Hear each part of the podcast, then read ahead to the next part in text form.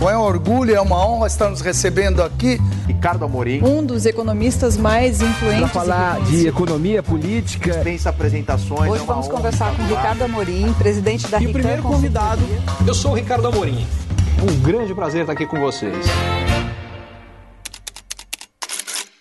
O relatório Focus do Banco Central, que é, mede as expectativas que os economistas têm em relação ao desempenho da nossa economia, apontou uh, um crescimento na perspectiva de uh, desempenho econômico nesse ano.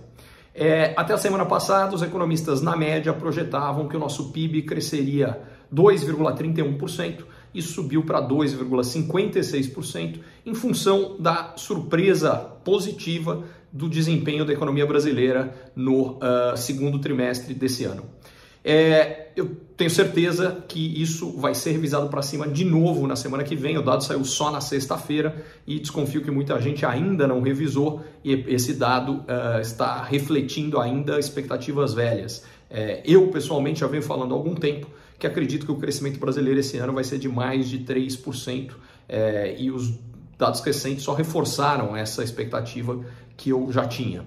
É, o que vem acontecendo é que é, uma soma de fatores externos e internos tem colaborado para um desempenho melhor.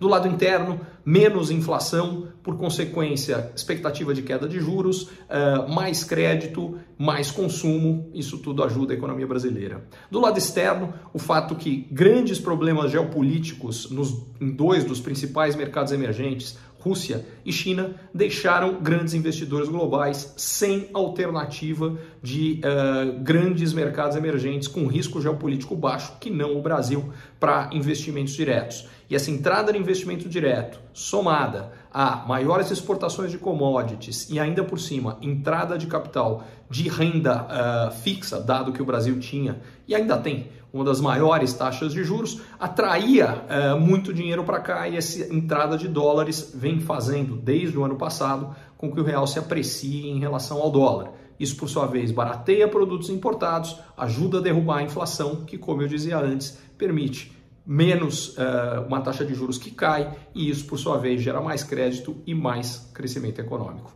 Moral da história: é provável que esse processo de revisões positivas uh, das perspectivas de crescimento continuem ao longo agora do segundo semestre, coisa, aliás, que já vem acontecendo. Esse é o terceiro ano que a gente está vendo a economia brasileira crescendo mais do que os economistas achavam. No começo desse ano, os economistas projetavam que o Brasil esse ano cresceria só meio por cento. Como eu falei, a projeção já está bem mais alta e deve continuar a subir.